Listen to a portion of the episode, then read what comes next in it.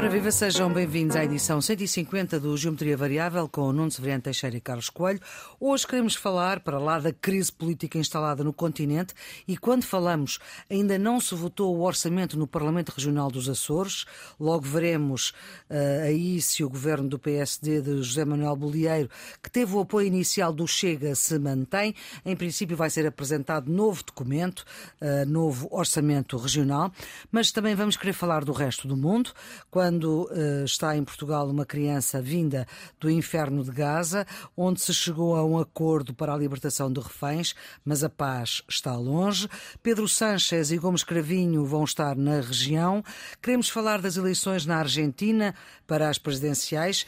Foi mesmo o Javier Milei quem ganhou um anarco-liberal de extrema-direita. Vamos ver se coloca o seu programa em prática. E nos Países Baixos, também a extrema-direita a ser o partido mais votado. Vamos ver se consegue formar governo. Por cá, além da reunião internacional onde está Marine Le Pen e Ventura lado a lado, Nuno Severiano Teixeira e Carlos Coelho, temos a crise política, mais uma semana de crise política, temos apelos para que as atas do Conselho de Estado sejam reveladas, temos Francisco Pinto Balsemão, antigo Primeiro-Ministro e que raramente intervém no espaço público, já vai apelar ao silêncio sobre essa matéria para que Marcelo não divulgue as atas. Lucília Gago, a Procuradora-Geral da República, quebrou também o silêncio silêncio esta semana, quando veio dizer que o parágrafo do comunicado da PGR introduz transparência, parágrafo esse que, pelo seu conteúdo, levou à admissão de António Costa, que a própria Procuradora foi a Belém porque o Presidente Marcelo a chamou e que não se sente responsável por coisa nenhuma, questionada se se sente responsável pela demissão do Primeiro-Ministro. Lucília Gago disse também que era uma pergunta complexa quando lhe perguntaram sobre sobre os erros do Ministério Público. Ferro Rodrigues, antigo líder do PS e antigo presidente da Assembleia da República, considerou que, sabendo aquilo que se sabe hoje, que o juiz de instrução deixou cair o crime de corrupção, que António Costa se precipitou a admitir-se e que Marcelo Rebelo de Sousa se precipitou a aceitar a demissão. Enquanto isto, Marcelo e Costa falam por interpostas pessoas, publicamente e por interpostos microfones. Portugal regressa a usar quanto à dívida e o Nobel da Economia, Paul Krugman, diz que aquilo que se passou em Portugal é um milagre económico, que as previsões do Banco de Portugal refreiam. O orçamento vai ser aprovado para a semana e no PS ainda não se sabe quem sucede a António Costa. Carlos, que notas mais é que tirou desta semana de crise política em Portugal? Eu acho que os dados essenciais eh, já eram conhecidos há uma semana e já os comentámos no último Geometria Variável. Uh, o que é relevante é que houve uma investigação, essa investigação indiciou pessoas e pessoas próximas do Primeiro-Ministro. O Primeiro-Ministro, na sequência disso, decidiu apresentar a sua admissão. O Presidente da República ouviu os partidos, todos, com exceção do PS, defenderam novas eleições, ouviu o Conselho de Estado. Comentámos aqui que as opiniões se dividiram entre uma metade e outra metade. E o Presidente da República decidiu dissolver a Assembleia da República. Isto é o que fica para a história. Hein?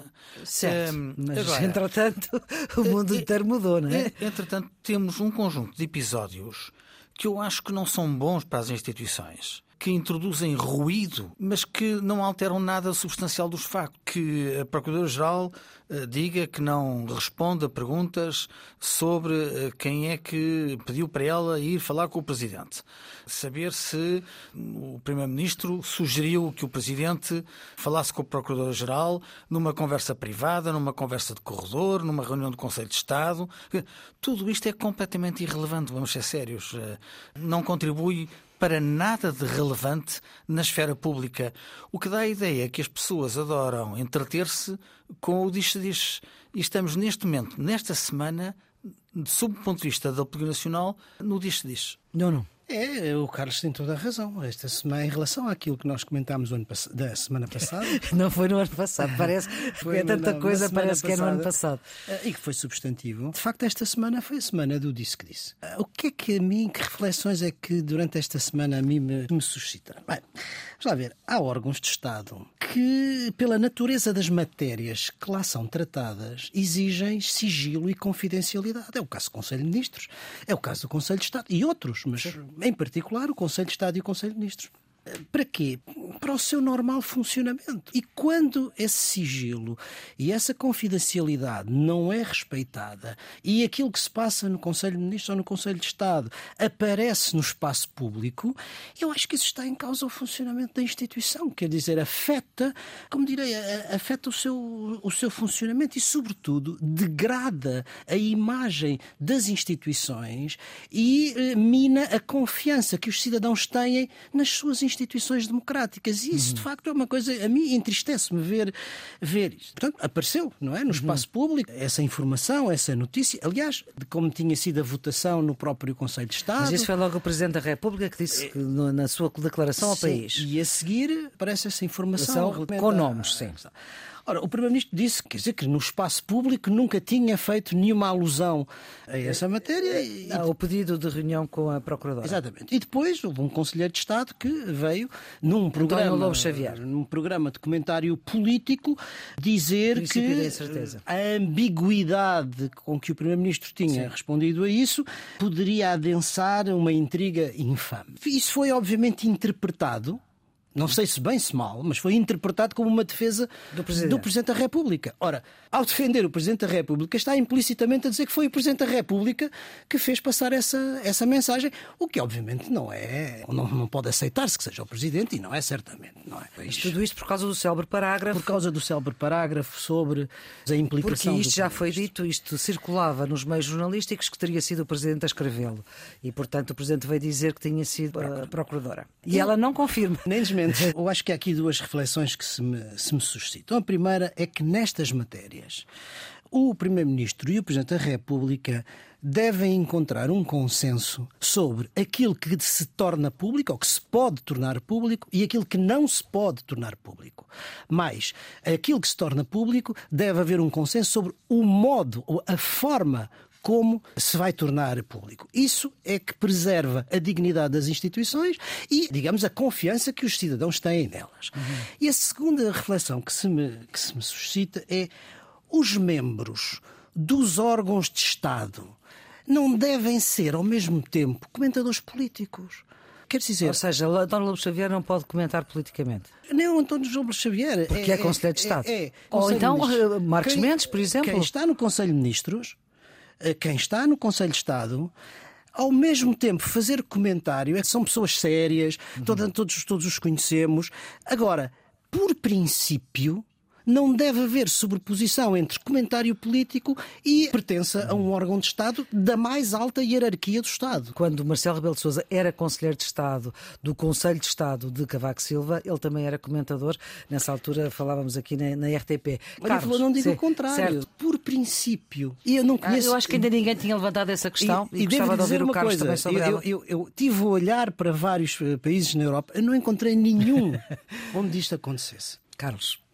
A maior parte dos países da Europa não têm a tradição de haver pessoas mais ligadas à atividade política fazerem eh, comentário ao mesmo tempo. Quer dizer, há alguns países em que isso existe, como a França, a Itália, não é regra na maior parte dos países. Agora, é países latinos, portanto. O, o, que o Carlos quer dizer é que fazemos parte do terceiro mundo nessa matéria. Não, não sei se é terceiro mundo, é, se, é, se é primeiro mundo. Agora, é o que é, somos é, latinos, não é? A questão que o Nuno colocou é saber se um membro do Conselho de Estado pode ou não fazer comentário. E eu, para ser totalmente sincero, não acho que o facto de se pertencer a um órgão de consulta do Presidente da República, que reúne uma vez de três em três meses, às vezes demora mais tempo a reunir, outras vezes. Pois é, com Cavaco, como era tão espaçado, mas agora aqui. A título excepcional eh, pode ocorrer com mais frequência. Mas, de uma forma geral, é isto. Há quatro, seis reuniões por ano.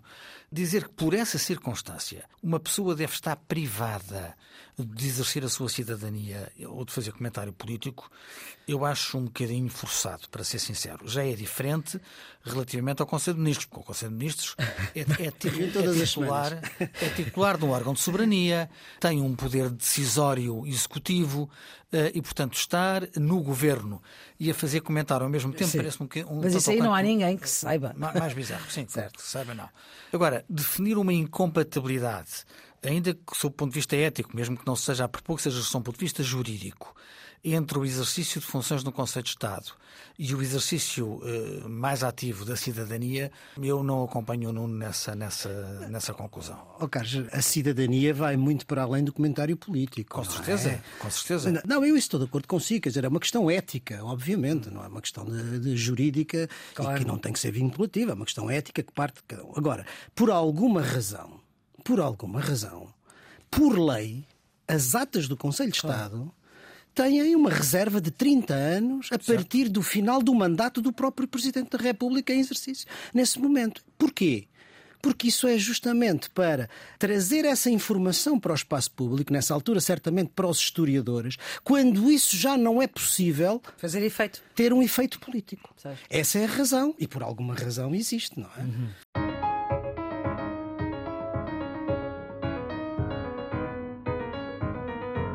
Estamos já na edição 150 do Geometria Variável com Nuno Severiano Teixeira, antigo Ministro da Defesa e da Administração Interna de Governos PS, professor catedrático e presidente do IPRI, e com Carlos Coelho, antigo Secretário de Estado da Educação, eurodeputado do PSD e presidente da plataforma pluripartidária Nossa Europa.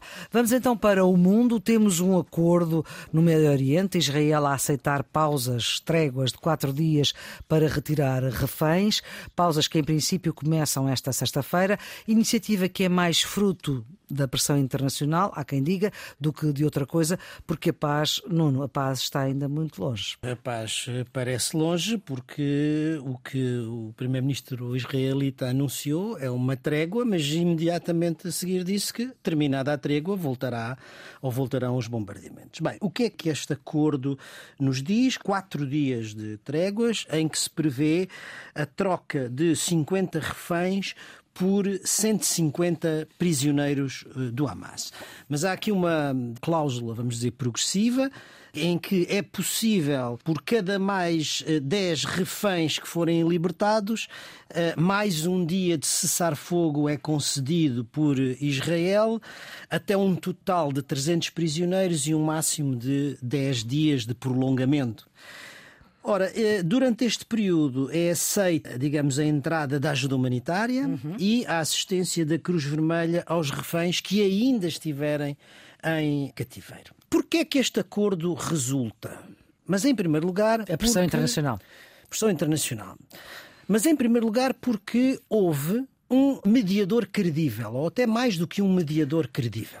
Hum. Coisa, por exemplo, que não houve e continua a não, haver, haver na casa da Ucrânia. Exatamente. E aqui esse mediador credível foi o Qatar. Teve um papel muito importante porque ele tem a confiança de ambas as partes. Uhum. E, obviamente, o Egito e os Estados Unidos da América. Os líderes do Hamas vivem no Qatar. Exatamente. O, os Estados Unidos da América que têm aqui um papel muito, muito importante. Depois, porque isto é, em certo sentido, do interesse de ambas as partes. Porque Israel está a ser muito pressionado internacionalmente para aceitar esse cessar-fogo e a entrada de ajuda humanitária, em particular pelos Estados Unidos da América, mas também uma pressão internacional da opinião pública internacional que é crescente. Sim. E eh, também é preciso dizer que há uma parte enfim, da, da, própria opinião pública israelita que não está inteiramente de acordo com a forma como Israel com a está, a, prosseguir, está a, prosseguir a correr. E por outro lado, porque o Hamas quer ter tempo para se reorganizar.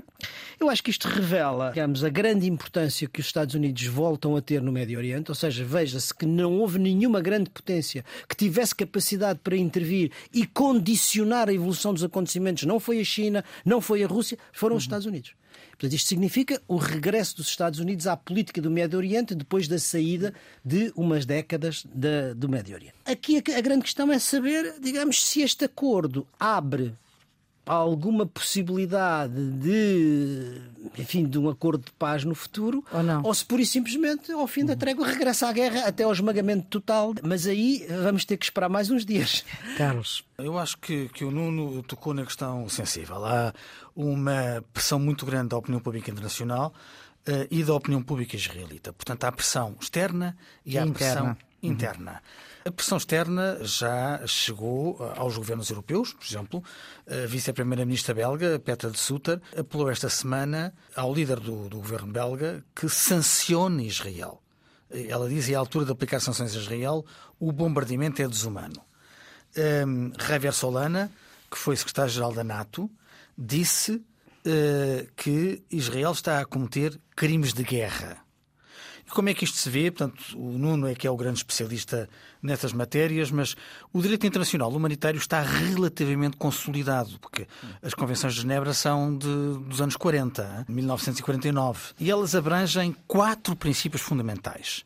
Primeiro, a ideia de que o pessoal médico e os hospitais em zonas de guerra devem ser protegidos e autorizados a trabalhar livremente.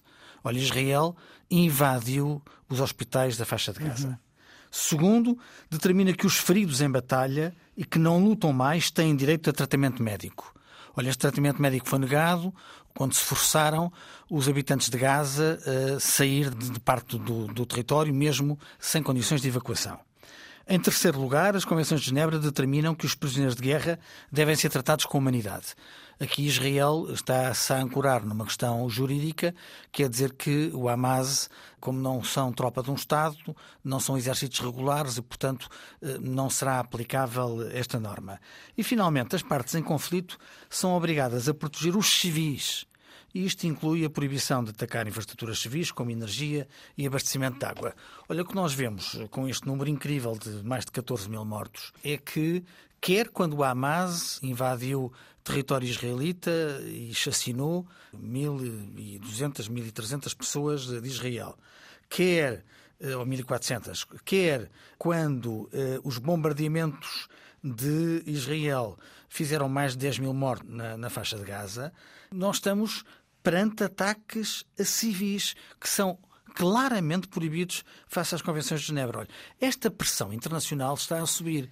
Quando o Hamas fez o ataque e assassinou aquela gente, houve um esteio de simpatia por Israel. Israel uhum. era a vítima de um ataque bárbaro e sanguinário. E agora está... Olha, este crédito de simpatia perdeu-se porque pois. a reação foi desproporcionada. Há mais civis neste momento a morrerem na faixa de Gaza do que muitos mais do que aqueles que morreram em Israel. Uhum. Um, e isto cria uma pressão muito grande. O primeiro-ministro israelita eh, Netanyahu, que está muito pressionado pela opinião pública interna, quer porque ele já estava de certa forma em desgraça antes disto, pois. quer porque as famílias famílias dos reféns não veem isto com bons olhos, porque continuar a pressão militar arrisca-se a ter consequências para a sobrevivência dos próprios, dos próprios reféns. Ele disse claramente que depois desta trégua humanitária a guerra vai continuar. É?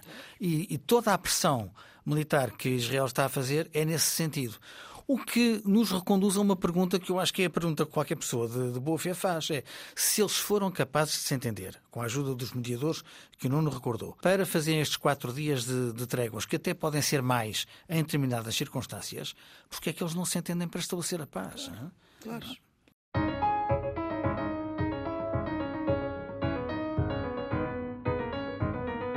A segunda volta das presidenciais que elegeu Javier Milei na Argentina vai ter, pelo menos, é essa a sua intenção, vai ter Jair Bolsonaro na posse, não vai ter Joe Biden, que já disse que não vai ter agenda para poder ir à posse do presidente argentino. Vamos querer saber se o programa com que se candidatou vai mesmo ser levado à prática, mas pelo menos para já ele já convidou o Papa para visitar a Argentina e já lhe chama Sua Santidade e não imbecil ou mesmo coisas piores, Carlos. Sim, não. Uh, o tratamento de, relativamente ao Papa foi. Pior foi, que imbecil, pior mas pronto, estamos na rádio e não podemos dizer. Não podemos dizer palavrões. Uhum. Um, se nós virmos as declarações de Javier Milei, Uh, ao longo uh, dos últimos uh, quatro anos, não é preciso ir muito, nós temos a sensação de que é uma pessoa com problemas de natureza psicológica. Quer dizer, quando ele revela a história de Conan, o cão que morreu em 2018, que ele clonou. E, portanto, tem quatro clones do cão que ele considera filhos. É a afirmação dele. Fala com os espíritos através do espírito do cão morto, do cão defunto, uhum. que, que lhe fala. Bem, e diz que faz isto com uma técnica que aprendeu com uma médium especializada em comunicação interespécies. Isto tudo são declarações dele. Quer dizer, isso é que é realismo mágico na América Latina, não é? Mas isso é na literatura e no Garcia Marques. Eh, depois, eh, quando ele diz que vai dolarizar a economia, que vai extinguir o Banco Central da Argentina, eh, quando diz que vai reduzir os ministérios para oito, quando diz que vai acabar com o Ministério da Saúde e com o Ministério da Educação. O Ministério da Educação, porque ele chama-lhe o Ministério da Doutrinação um, e a Saúde, porque diz que quem trata bem da saúde são os privados, não, há, não é o Estado. há aqui uma componente ideológica ultraliberal de quem quer reduzir o Estado à função do Estado mínimo, mas há uma componente de loucura, quer dizer, que só se consegue perceber pelo estado dramático em que estava a economia argentina, quer dizer, com, com a inflação, a 150% e algum cansaço do peronismo, eh, eh, as pessoas disseram estamos fartas, queremos uma coisa diferente e quem apareceu a projetar e a, essa, essa diferença foi, foi Milley. Agora, o que é que vai acontecer a seguir? Esta é a pergunta que as, pessoas, que as, que as pessoas fazem. Bem, eu não sei o que é que vai acontecer a seguir, mas receio que isto seja uma história para eternizar. Porquê? Porque Milley não tem a maioria no Congresso. A maioria no Congresso neste momento ainda é peronista. Num Congresso que tem, eh, grosso modo, 250 assentos, acho que são 257, com o presidente eleito só estão 39 em 257. Ele pode ter mais uns eh, apoiantes. Hum. O antigo presidente Maurício Macri que tinha uma candidata que ficou em terceiro lugar, a Patrícia Bullrich, já ofereceu o seu apoio, mas ele não tem maioria no Congresso. Portanto, o que é que pode acontecer? Pode acontecer que ele persista numa agenda radical e vai a dizer aos argentinos isto não está a correr bem porque o Congresso está a impedir que eu aplique o meu programa. Podemos traduzir nos próximos meses, em vez de estarmos confrontados com a inviabilidade prática de grande parte das medidas de Milley, estarmos confrontados com uma narrativa que quer dizer eu só não posso fazer o que prometi porque o Congresso não me deixa. E, portanto, admito que a conflitualidade institucional na Argentina vai aumentar, até porque o estilo do Presidente está para aí virado, não é? Não é uma, uma pessoa que meça muitas palavras, mas teria algum pudor em sugerir que ele conseguisse, nos próximos meses, aplicar grande parte do seu programa eleitoral. Não, não. É assim? Ah, sim, são duas questões essenciais. A primeira é saber porque é que este candidato Milley ganha. E a segunda é justamente o que o Carlos estava agora a sublinhar: é vai ou não aplicar o programa que anunciou. Vai conseguir ter é condições ele... políticas para isso. Porque é que ele ganha? Há um amigo meu que, argentino que me dizia, pondo as coisas simples, eh, as coisas que são complexas, que dizia: bem, na Argentina há 40% de peronistas, votam sempre no peronismo. Pois há 40% que são anti-peronistas, votam sempre contra o peronismo. E depois há 20% que flutua e que vai acabando por decidir para que lado cai o, o, eleitorado. Não é difícil perceber que entre esses 20% no país que tem 143 de inflação, 40% de pobreza e em que o ministro da Economia, que agora era o candidato Massa, Sérgio Massa, durante o seu ministério duplicou a inflação, quadriplicou o preço do dólar paralelo e aumentou a pobreza em 4 milhões de pessoas, não é muito difícil, difícil perceber porque é que perdeu. Perceber porque é que ele perdeu. Eu diria que não foi Milley que ganhou, foi Massa que perdeu. Agora, Milley é, como o Carlos já disse, para além desse aspecto de loucura pessoal, há todo um programa uh, ideológico que anuncia uma ruptura completa com, com o passado e ele identifica-se como um libertário. Libertário no sentido americano do termo libertarian, ou seja, é um anarcopopulista, um anarcocapitalista. O que é que, no fundo, traduzindo as coisas de uma maneira muito simples, isto significa levar ao máximo a liberdade individual, levar ao mínimo a intervenção do Estado. E, portanto, esse é o seu o seu quadro, o seu quadro ideológico. E é isso que o leva a estas declarações de dolarização completa da economia, de corte drástico com os gastos públicos, a saúde, a educação, a segurança social, portanto o Estado Social, a erradicação do Banco Central, mas também é preciso juntar uma coisa que não se tem falado muito, pelo menos que eu tenha visto em Portugal, que é o seu caráter ultraconservador do ponto de vista dos costumes. Hum, contra o aborto, contra o aborto, contra o aborto uhum. a favor da flexibilização da lei das armas, e defende que as alterações climáticas são, digamos, Invenção. um mito que faz parte da agenda socialista, no fundo é a agenda política socialista. E, portanto, deste ponto de vista, ele faz parte de uma família política onde a gente, enfim, coloca o Trump ou o Bolsonaro, mas eu diria que ele é um é mais radical que o Trump e do que o Bolsonaro. Por causa desta questão da loucura que falava o Carlos, não é? Não só, não só, isso sim. Porque, repare, o Trump, apesar de tudo, tinha um partido institucional. Quer dizer, vinha de um, vem de um Sim. partido institucional e hoje em dia, em certo sentido, e acaba sistema... até porque o controla. Portanto, o Partido Republicano, ele não tinha um partido institucional. Sim. Aquela li, liberdade avança é uma... Na frente, não é? E o Bolsonaro foi congressista toda a sua vida. É, é mais radical, mais. Uhum. Depois é, obviamente, um grande comunicador e, portanto, foi capaz de federar muitos descontentamentos, não é? Será que ele vai conseguir fazer o que anunciou? Bem, também é preciso dizer que ele já disse que vai fazer tudo ao contrário do que dizia. Pois, depois, como digo, de imbecil passou a sua santidade. Portanto, isto aplicado ao resto. Agora, ele tem dois, dois condicionalismos. Um é interno e o Carlos já o sublinhou muito bem. Uhum. Ele não tem maioria no Congresso. Mas não é só no Congresso. Não tem maioria nos governadores dos Estados. Uhum. Certo, não é? E, certo. portanto, esse... não tem maioria, não tem nenhum governador. Não tem nenhum governador dos Estados. E, portanto, quer dizer, ele tem. Um país onde, que tem muitas semelhanças com o sistema institucional norte-americano. Norte-americano. Mas onde os governadores dos Estados acabam por ter um pouco ainda mais de poder do que os governadores dos Estados norte-americanos. E, portanto, essa circunstância pode condicionar muito o papel do Presidente. E depois, acho que as medidas que ele anuncia, por exemplo, do ponto de vista económico. Bem, primeiro é muito difícil dolarizar a economia. Ou seja, acabar com o peso argentino. Com o peso. Há países que têm a sua economia dolarizada, na América do Sul, não é? Sim, o Panamá, dizer, o, o, o, Panamá, Equador, o, El Salvador. O Equador, El Salvador, mas são países mínimos e cujas certo. relações económicas são com os Estados Unidos. Certo. Ora, é preciso perceber que a Argentina é um enorme país uhum. e que o seu primeiro parceiro comercial é a China. É muito difícil ele levar a cabo isto. Depois, digamos, acabar com o Banco Central, ele irá ter a oposição do, do FMI. E se a Argentina precisa do, do FMI. FMI. É? Portanto, há aqui toda uma série de constrangimentos também do ponto de vista internacional que lhe vão dificultar a vida. E depois há o contexto regional, quer dizer, no Mercosul e na CELAC, ele tem a Venezuela, a Cuba, a Nicarágua, portanto, onde... e tem ao lado o Brasil de Lula. Eu diria que há aqui uma série de condicionalismos, quer do ponto de vista interno, quer do ponto de vista internacional, que lhe vão dificultar a sua ação e, portanto, ele, enfim, ainda que queira levar a agenda radical até ao fim, vai ter que fazer concessões e não sei quanto tempo dura. Além destes países que nós referimos, o Panamá, o El Salvador e o Equador, que são países eh, da América do Sul que têm o dólar, há outros países que têm, também têm o dólar, mas são muito pouco. É o caso de Bonaire, no Caribe, é do Timor-Leste ou de Zimbábue. O que acontece também, aliás, na zona do euro. Andorra, Mónaco, São Marinho, a cidade, do, a cidade, do, Vaticano, têm o euro como divisa nacional, acordado com a União Europeia, e há países como o Kosovo e o Montenegro que, na prática, adotaram o euro, embora não tenham um acordo formal. Agora, estamos a falar de países que não têm a dimensão da Argentina. A Argentina tem 45 milhões de habitantes, quer dizer, é um grande país da América do Sul.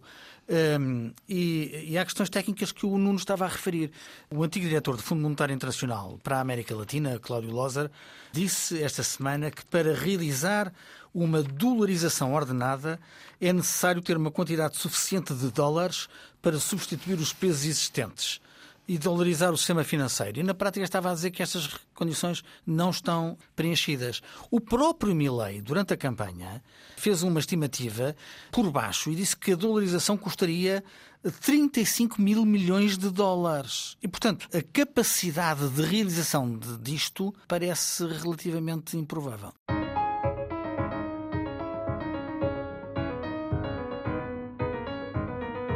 Vamos ver também o que é que acontece nos Países Baixos. Gert Wilders, do Partido da Liberdade, é assim que se chama este partido da, da extrema-direita, que foi o partido mais votado.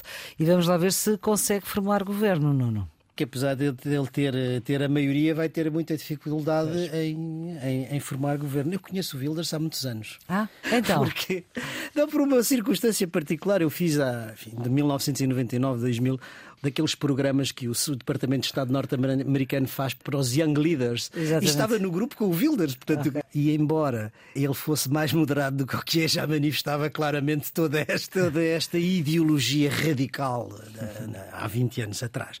Mas eh, não sei se ele vai conseguir formar governo, porque obviamente os outros partidos poderão, entre eles, encontrar uma solução de coligação que lhes permita formar uma geringonça, uma é geringonça e. Uma maioria. Impedir... É o, é, não, ele é o mais, defende a é saída. o partido mais da... votado, atenção. Exatamente, é o partido mais votado e é o partido que quer sair também da União Europeia, quer que os Países Baixos saiam da União Europeia. É? Sim, ele tem duas ou três opções, não é? Uma delas é a imigração, Claro. outra é o Islão e finalmente a União Europeia. Portanto, são as três bete noir, vamos dizer assim, do Wilders, é Carlos. o país fundador. Exato. Mas isto foi um terremoto eleitoral. Ninguém estava à espera deste resultado. As sondagens não apontavam. As sondagens Ora. apontavam É preciso ter muito cuidado com as sondagens. para, para a probabilidade do mais votado ser o Partido Liberal, do antigo Primeiro-Ministro Marco Rutte. E afinal, o que eram apontados como preferidos nas sondagens ficaram em terceiro lugar. O Partido Liberal eh, ganhou apenas 24 deputados. O que é que é preocupante eh, no cenário holandês? É o grande crescimento. O partido de Wilders passou de 17 deputados para 37. Portanto, é mais do dobro. Teve mais 20 do que aquilo que tinha. Eh, e cria um problema eh, grande na opinião pública holandesa. É saber se é possível uma geringonça ou não é possível a geringonça. Isto é, se todos os partidos se podem unir contra Wilders ou se isso não é possível. Eu hoje falei com vários colegas meus eh, holandeses que me diziam que não é impossível que Wilders esteja no governo, mesmo que não seja primeiro-ministro. Isto é, eles podem aceitar um acordo de governação, uma coligação alargada, por exemplo, com um liberal eh, à frente.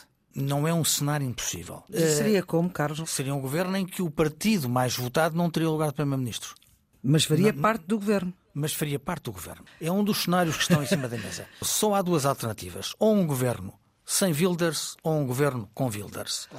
Quais são as matizes desta alternativa?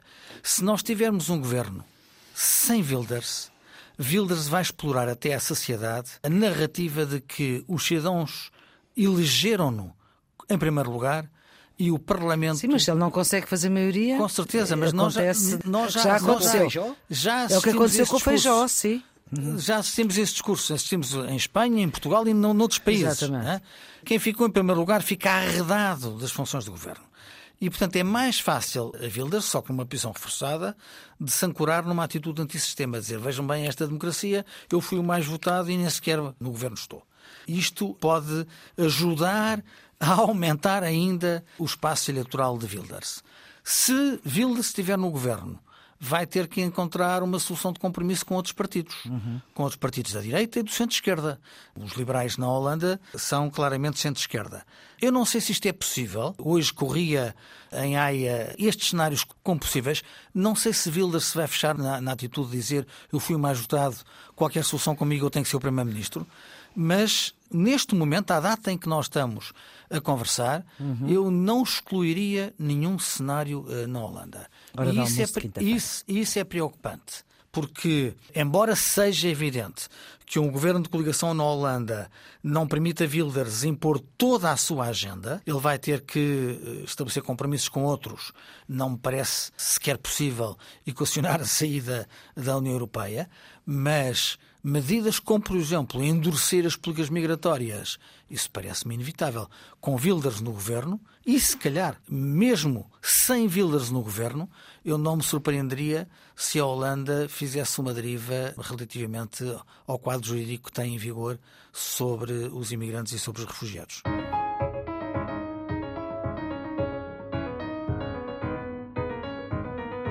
Ora, vamos para os redondos, bicudos e quadrados. Nuno, o seu redondo. Para a dívida pública portuguesa. É a quarta agência de notação financeira a subir a avaliação da dívida portuguesa para o nível A. Depois da Scope, da DBRS e da Fitch, é agora a Moody's a classificar a dívida portuguesa no clube do A. E nem a crise política veio beliscar os resultados desta política de contas certas. Espera-se para breve que a Standard Poor's siga também o mesmo exemplo. A dívida portuguesa está agora ao nível de atractividade das melhores da zona euro no radar dos fundos e dos bancos de investimento. Seja qual for o destino político para Portugal, esperemos que o tempo dos PIGs tenha desaparecido definitivamente. Carlos, o seu redondo. Para os projetos financiados pelo programa LIFE, é um programa europeu que tem mais de 30 anos, já financiou mais de 6 mil projetos na área do ambiente e da ação climática. Este ano os investimentos ultrapassarão os 700 milhões de euros, um aumento de quase 30% face ao ano passado. Eh, recentemente foram adjudicados quase 400 milhões de euros para apoio a 171 novos projetos, entre os quais sete portugueses e outros cinco noutros Estados-membros, mas com participação portuguesa. São várias iniciativas associadas à proteção da natureza, da biodiversidade, da eficiência dos recursos, do combate às alterações climáticas ou do apoio à transição energética. Temos empreendimentos de âmbito nacional, mas também ações locais no Porto, em Almada, em Sintra Cascais ou em Aveiro, entre outros exemplos.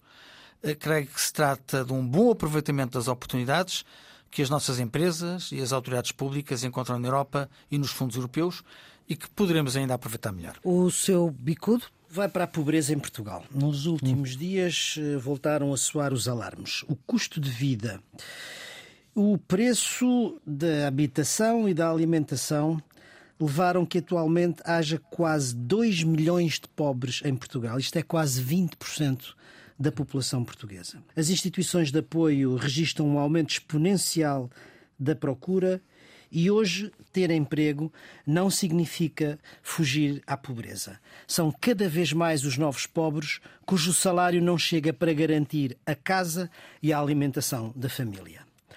O número dos sem-abrigo aumentou 78% em quatro anos Brutal. e cerca de dois em cada dez jovens vive tecnicamente em situação de pobreza.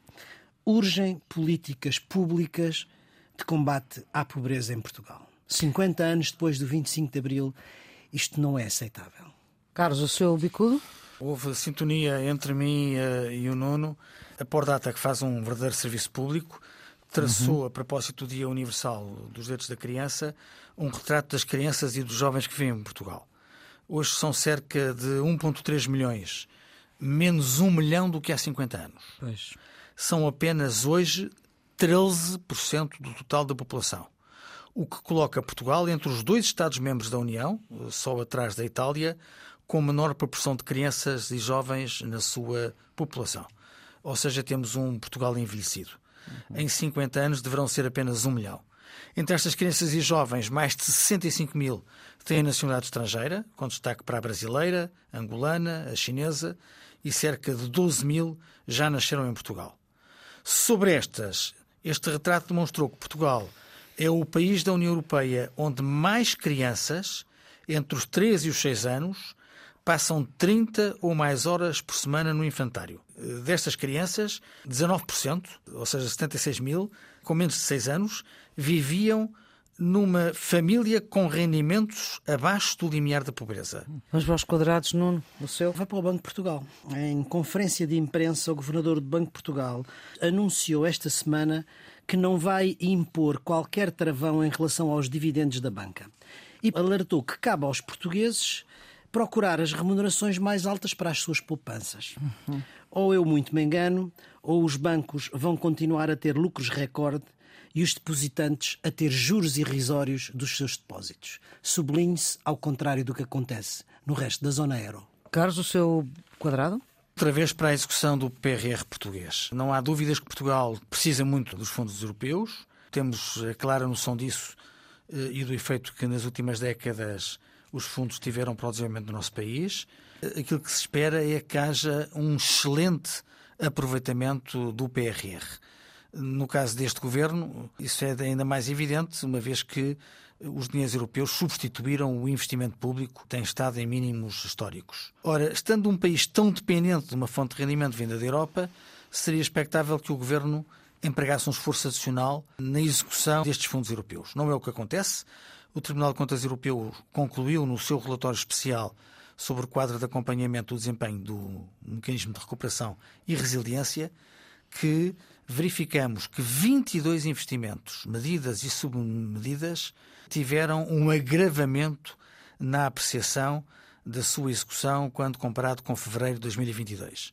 E este relatório aponta ainda que 20 dos 86 investimentos estão num estado crítico ou preocupante. É algo que nos deve preocupar a todos e que deveria suscitar maior atenção das autoridades públicas e do governo que sabe que vai ser demitido dentro de pouco tempo, mas ainda está na plenitude das suas funções. Carlos, a sua pista de fim de semana? Já dei aqui uma pista sobre o Porto, agora é a vez de Coimbra. As guitarras não têm saudade. É um concerto organizado pela Fundação Bissaia Barreto. munido de uma guitarra tradicional da Sardanha, modificada com cordas adicionais, pedais mecânicos, martelos e outros elementos, Paolo Angeli produz uma música às quais junta a sua voz, eh, próximo dia 25 de novembro, sábado, num concerto único na estufa tropical do Jardim Botânico da Universidade de Coimbra, com a organização da Fundação Bissaia Barreto. 25 de novembro é dia de congresso do PSD. É de... congresso do PSD, exatamente. Uh... Não estarei em Coimbra, estarei em Almada. Não, mas uh, estamos na vésperas de um congresso do PSD e quase não se está por isso. É, é um congresso que foi marcado para a revisão estatutária, que não é exatamente o assunto mais, mais estimulante, não. mas que eu creio que, pela forma como vai decorrer, vai permitir, na próxima semana, falemos também no Congresso do PS. Ora bem. Nuno, a sua pista de fim de semana. O Carlos apontava para Coimbra, eu vou apontar para o Porto. A minha sugestão vai esta semana para a arquitetura portuguesa. Na Casa da Arquitetura, em Matosinhos, está patente uma exposição intitulada 50 anos da arquitetura contemporânea portuguesa em democracia. Uhum. Reúne cerca de 300 projetos dos mais importantes arquitetos portugueses e é um testemunho do contributo da arquitetura para a democracia em Portugal. E se eu não me falha a memória, já temos pelo menos dois prémios Pritzker. E de dois arquitetos do Porto. Dois arquitetos do Porto. Álvaro César Vieira e Eduardo Sotomora. Sotomora. É este o ponto final nesta edição do Geometria Variável número 150 para a Antena 1 RDP Internacional e em podcast. Se não está a ouvir na rádio, atenção, não está a ouvir o programa completo. Portanto, vá mesmo ao podcast que ainda falta alguma coisa. Com o Nuno Severino Teixeira e Carlos Coelho, são os residentes fixos deste programa de análise que fixa aquilo que de mais importante queremos reter da semana que passou. A produção é de Ana Fernandes, os cuidados de gravação de João Carrasco, a edição de Maria Flor Pedroso. Tenha uma boa semana.